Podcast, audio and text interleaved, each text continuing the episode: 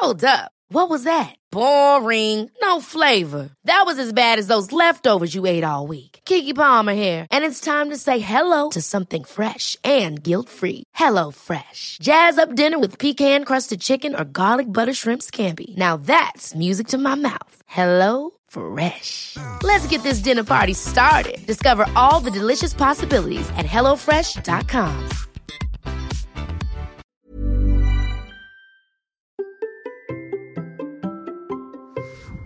Aujourd'hui, j'ai une grande question. Est-ce que le gluten peut nous taper sur le système? Je parle de notre cerveau.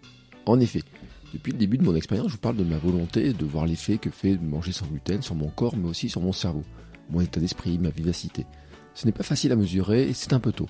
Toutefois, je voulais vous parler du lien potentiel entre gluten et cerveau. Au départ, comme ça, moi, il n'est pas clair pour moi. Quand on pense gluten, on pense alimentation, digestion, intestin, ventre et pas du tout cerveau. Et pourtant, le neurologue David Parmuter nous alerte.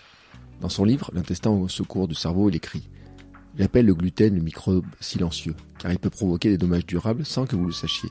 Ces effets peuvent commencer par des maux de tête inexpliqués, un sentiment d'anxiété ou d'épuisement. Ils peuvent empirer et susciter des troubles dramatiques comme la dépression et la démence.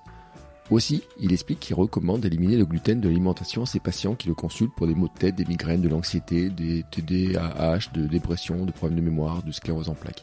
Bref, une longue liste de problèmes potentiels. Alors pourquoi? En fait, ce n'est pas le gluten en lui-même qui pose problème, mais la réaction du corps quand il traite le gluten, et notamment une inflammation, c'est-à-dire une réaction du système immunitaire à une agression externe ou interne. L'inflammation, c'est une réaction normale du corps, en moyenne défense. Mais lorsque le corps n'arrive plus à maîtriser l'inflammation, celle-ci peut engendrer des maladies diverses. En fait, l'inflammation chronique, c'est-à-dire une inflammation qui dure dans le temps, est une réponse à de nombreuses transformations de l'environnement et du comportement moderne. Elle est favorisée par la sédentarité, la mauvaise hygiène alimentaire, la malbouffe donc, la pollution, les altérations du microbiote humain, et un facteur important dans le développement des maladies de civilisation telles que la résistance à l'insuline, l'obésité, les maladies cardiovasculaires, les maladies immunitaires et même donc les troubles de l'humeur et du comportement. Et donc revoilà notre gluten. Le gluten peut provoquer des inflammations et l'intolérance au gluten entraîne des inflammations et plus précisément des cytokines inflammatoires.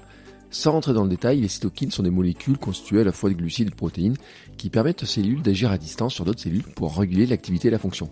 Donc vous comprenez que si ça se met un petit peu à déconner, bon bah finalement ça peut provoquer des problèmes, et notamment des maladies neurodégénératives. Des recherches ont aussi montré que la gliadine, l'une des protéines qui constituent le grain de blé, est impliquée dans des complications neurologiques. Enfin, le gluten détruit également la barrière hémato-encéphalique, la barrière entre le cerveau et le sang, et entraîne la production de plus de substances inflammatoires détruisant le cerveau. Et pour en revenir au fameux docteur Perlmutter, il explique autre chose. En traversant la barrière hémato-encéphalique, certaines protéines viennent se fixer sur les récepteurs cérébraux de la morphine, ce qui provoque la sensation de plaisir et de dépendance aux viennoiseries, gâteaux et autres produits industriels enrichis en gluten. Voilà pourquoi on s'habitue rapidement à tous ces produits. Et pourquoi il est intéressant aussi de limiter sa consommation de gluten. Pour ma part, j'en ai pas mangé depuis 18 jours et pour le moment tout va bien. Et on en reparle demain pour voir si c'est toujours le cas. Alors, à demain.